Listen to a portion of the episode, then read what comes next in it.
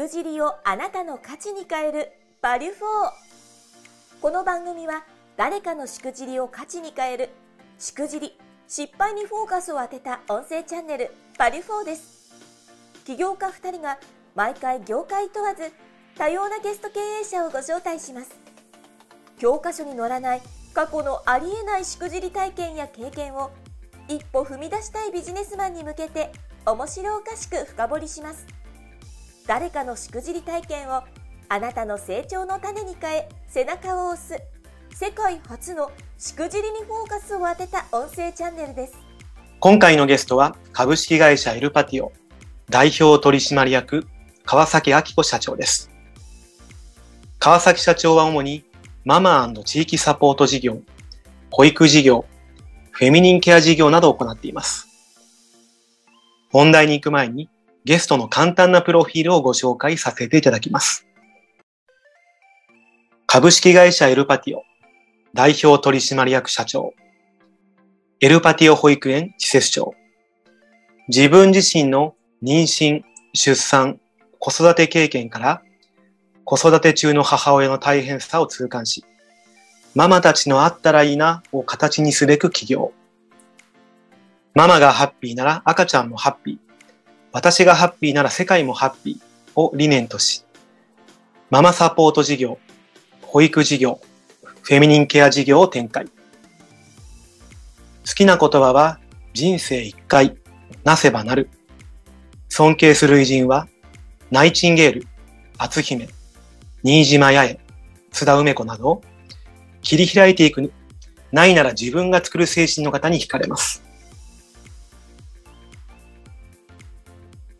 川崎さん、これ、プロフィール拝見させていただいたんですが、はい。結構女性目線のママとかですね、うん。まあ、そういった言葉が結構並んでましたので、そういった事業を中心的にされてらっしゃるんですね。はい、そうですね。あの、私の、まあ、出産体験から、自分が本当にこう、めちゃくちゃしんどかったんですよ。あの、今、もうすぐ19歳になる息子がおりますが、本当ですか？はい、そう。あの、ちょっとこれ、あの、あれですよ。こう聞いてる方はなかなかわかりづらいですけど、はい。まあまあ、あの、若々しくというか言ったらちょっと語弊がありますけど、はい。容姿すごくお若く見えるんですが、19歳のお子さんいらっしゃるんですか？ありがとうございます。はい、もう、9月に19になる息子がおりまして、はい。だからその息子を授かった時の、もう私のものすごいしんどかった、えー、妊婦生活と出産すぐの体験っていうのが、まあ、全ての事業のもとっていうところなんですよね。そうなんですね、はい、そうなんですよ。だから本当にその子育てをしている、えお母さん方に、もうしんどいのはあなただけじゃないよっていうことをお伝えしたかったし、なんか子供が生まれるってすごい奇跡だし、それをこう育てていくっていうことについて、何かこう困ってることとか、あったらいいなって思うことがあるんだったら、まあ、それをなんかこう、形にというか、事業として、うん、はい、課題を解決じゃないですけど、うん、そんな感じにしたいなと 思ったんですけどね。素晴らしいですね。はい、ありがとうございます。はい。ということで、じゃあ今回この失敗しくじりに関しましても、こういったあの、はい、女性ならではのですね、企業経験であったり、はい、体験談の話がもしかしたらお話しいただけるんですかね。はい、そうだといいなと思っております。ありがとうございます。どんなしくじり体験バリフォーになるのか非常に楽しみにしています。はい、よろしくお願いします。では早速なんですけども、川崎さん、どんなエピソードになりますでしょうか？そうですね。あの、まあ今私、えっと、会社を作って10年、で、創業して15年なんですけど、すごいですね。はい、あの、ちょうど、えー、私もあの愛媛県松山市というところに住んでいるんですが、あの、愛媛県出身ではなくて、2007年に、えー、夫の転勤で、まあ、松山にやってきたんですけど、松山にやってきてすぐに、あのあんまりにもちょっと暇すぎてですね。あの、さらっとなんかこう、ちょっと語弊あること言いましたよね。暇すぎて。まあ、まあ、暇確かに語弊ありますね。松山いいとこですよね、松山ね。いいとこそうそう、あの、語弊がありますね。ごめんなさい。息子の世話をしなくてよくなったというか、ちょうど幼稚園に入ったタイミングで。あの、自分の時間がたくさんできたがゆえに、まあ、自分が暇だったという。あそういうことですね。そういうことですね。すみません。申し訳ない。大丈夫ですよ。はい。で、その自分の時間がたくさんできたことによって、まあちょっと時間ができて、なんかうんうん持て余して、あんまりにも暇で、あの、発熱したっていう経緯があるんですけど、あの、なんか、遠足前の子供みたいな話です。そうなんです、そうなんです、そうなんです。で、まあ、愛媛に来てすぐだったんですけど、はい。やっぱりなんかこう、なんだろう、知り合いがいないとか、環境に慣れていないとか、そんなことではなくて、ちょっとやりたいことやってみようかなと思って、始めた事業が、まあ、2007年なんですよね。どんな感情のことを始めたんですか？はい。で、これがあの、先ほどご質問いただきましたけど、まあ、いわゆるママのことに関する、まあ、事業で、あの、私が息子を最初に授かった時に、え体験させてもらったあの、ベビーマッサージっていう、うん。ありますね。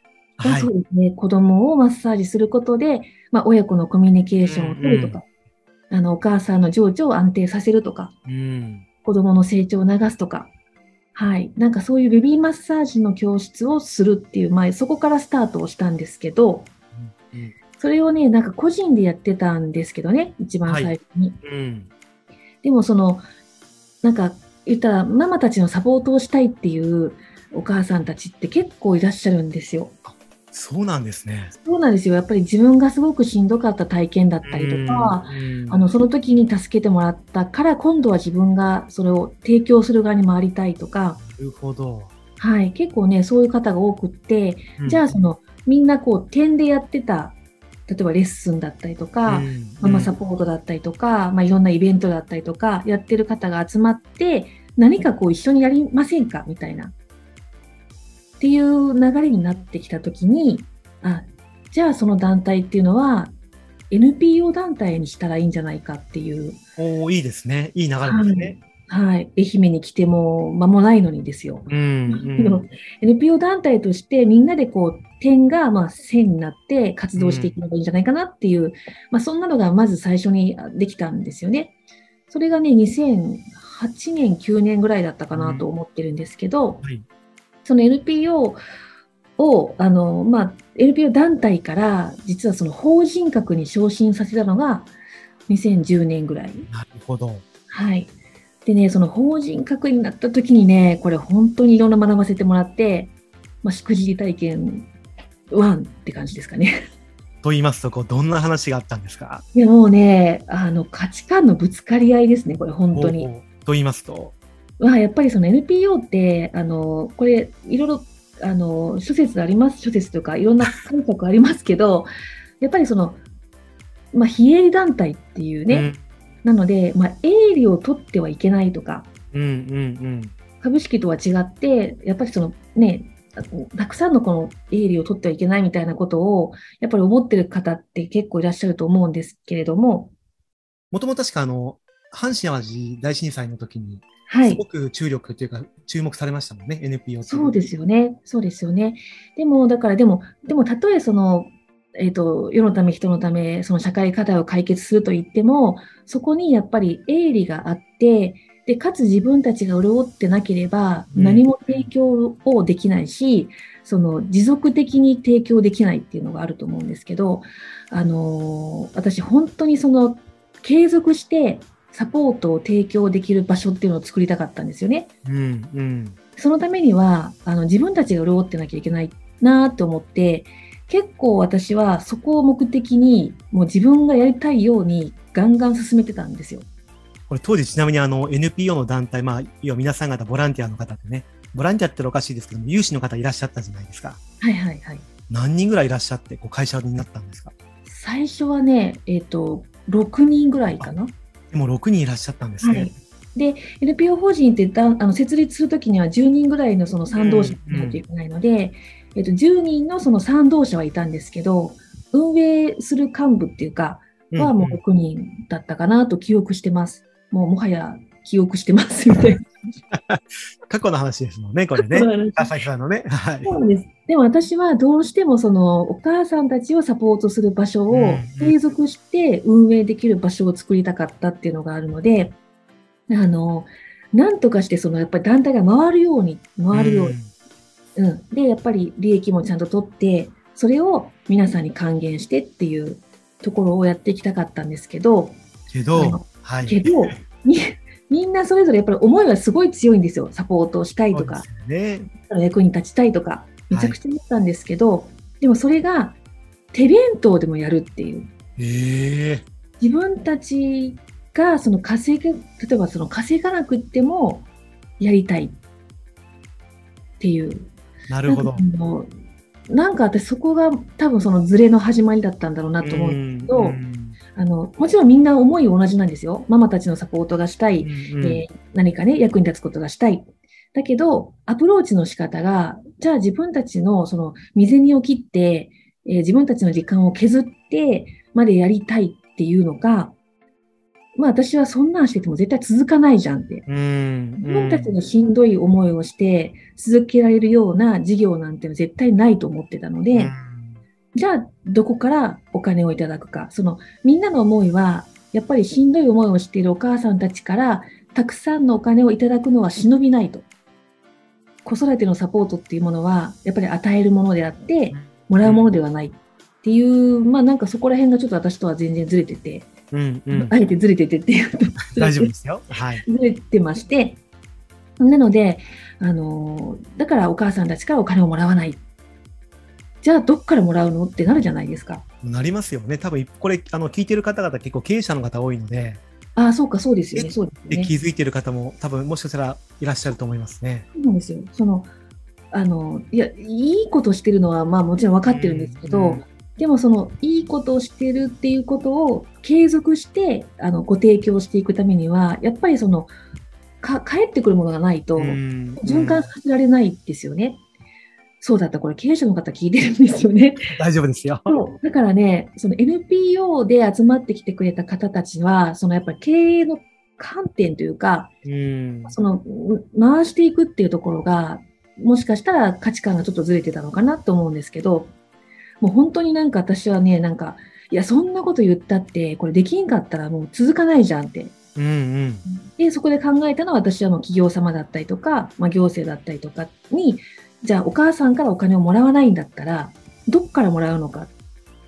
で、企業様、行政の方、でうん、地域の方々からその資金を引っ張ってくるってことを考えて動こうと思って、がむしゃらにビジネスコンプランコンテストだったりとか、はい。まあ、行政の方に話をしに行って、まあ、例えば助成金だったりとか、うんそううん。いう話をしに行ってたんですけど、はい。いやいや、そんなお金取りに行ってどうするみたいな。なるほどね。お金に対するその、なんていうのかな、なんか、あんまり稼いじゃいけないみたいな、ああ、なんかこういうあのママのためにとか子供のためにといった部分そう、やるのに、そのお金を稼ぎますとか、その行政からお金もらいますとかっていうことに対してなんかこう嫌悪感っていうあか、あ、なるほど。なんかこれよく言われますよね。日本人って稼ぐってことに対してあんまりこう肯定的ではないとか。まあ、特にこうなんかこう、まあ、こういったあの子供とか、まあ、介護とか福祉とか、うんまあ、その辺言われますよね。児童もそうですしそうな。んですよ。でもねって、でもね、あ、自分、でもね、自分ヒートアップしてきましたね。自滅して何ができるのって、私は本当にそのなんか、自分たちが継続できないことをサポートしてますって言えるほど無責任なことはないなって思うんですよね。その、継続してこそサポートだし、継続できる仕組みを作ってこそ、やっぱりその、サポえっ、と、まあ、福祉だったりとか、まあ、今、ふ保育もやってますけど、って思うので、いや、稼がなきゃどこで、え、どこで？まあそうですよね。あると思います、ね。そう、大富豪でもないし、折り余ってるわけでもない。いや、大富豪ならいいですよ、本当に。もうそれこそ社会貢献って言って、うんまあ、寄付とか投資とか、いくらでもあると思うんですけど、ほえみたいな。ちょっと、ちょっと待ってや、みたいな。なるほど。あの、わからんでもなかったんですよ。そういうふうにしたいなっていう。うんうん。そういうふうにして、なんか自分たちがいいことやってて、そのじいいことやってることで私たちは幸せなんだっていう、その、うん、その思いを還元してもらうことで幸せになるっていう価値観の方ももちろんいると思うから、どっちがいいとか悪いとかはないけども、でも、法人、NPO 法人格にしてる以上は、やっぱり継続しないというんうんけないじゃんっていう、そういうことですね。んですよ。でもなんかもう私も譲らない、うん。他の人たちも譲らないっていうね、なんかこう、まあ、結局、これ、これど、どうなったんですか？こうにあの、解散ですよね、もあ、う解散ですか。解散。解散ですよ。もうなんでわからんのかなみたいな。へえー、すごいですね。いや、でも本当にね、まあ、今となっては、いや、まあ、そういう価値観もあるよなって、うんうんもう、やっぱりその、何、どこまでやりたいかですよね、結局。どこまでの覚悟を持ってやりたいかっていうところが、多分価値観が違ったんだろうなって思うし、見てるところのその最終ゴールがうん多分違ったんじゃないかなってちょっと思ったりはするし、うん、でもそれを、まあ相手を否定するとかじゃなかったらもっと良かったんですけど、うんうんまあ当時はもう本当否定しまくりですよ、もう。え、え、わからんの？みたいな。え？みたいな。でも、わからんかったらもういいよ、自分でやるから、みたいな結構あれですね。川崎さん、こう、バッサリいくんですね。そうなんですよ。だってわかんなかったらもう意味ないじゃん、みたいな。私、あの、好きな武将が信長って武将、まあ、織田信長ですよ。はいはいはい。はい。もう、泣かぬならはい。殺してしまえ、ホトトギスじゃないですけど、言葉通りのなんかこう、こうね、そうなんですよ。話のエピソードが、ちょっとありましたね。もうお恥ずかしながらの、いやいやいやいやいや。でも分からんかったらもうええよって選んでもらって。で、そしたらもうどうするこうするって、いやもうその継続の、うんまあ一般の責任ですよね、解散するなんてね、本当に。ううん。んママたちのために、始めた部分もありましたもんね。走り始めたところもやっぱり。はい、ママたちのためにこれをやるって、行政の方にも応援してもらっているのにもかかわらず、価値観のぶつかり合い、正義の、まあ正義っていうか、まあそれぞれのね、正しいこと言ってる中でのこう言い合いだったり、そうですね。うん、お互いを認めることができなかったり、うん、そういう、そういう経験を愛媛に来て、まあのほほんと生きてよかったのに、あの、ちょっと熱出したばっかりになんか始めようかなって思ったがゆえに、そんな経験をさせてもらったっていう。はい。なるほど。そういうことがあったんですね。そうなんですよ。本これちなみにじゃここからちなみにあの、学んだこととか糧って何かあったんですか？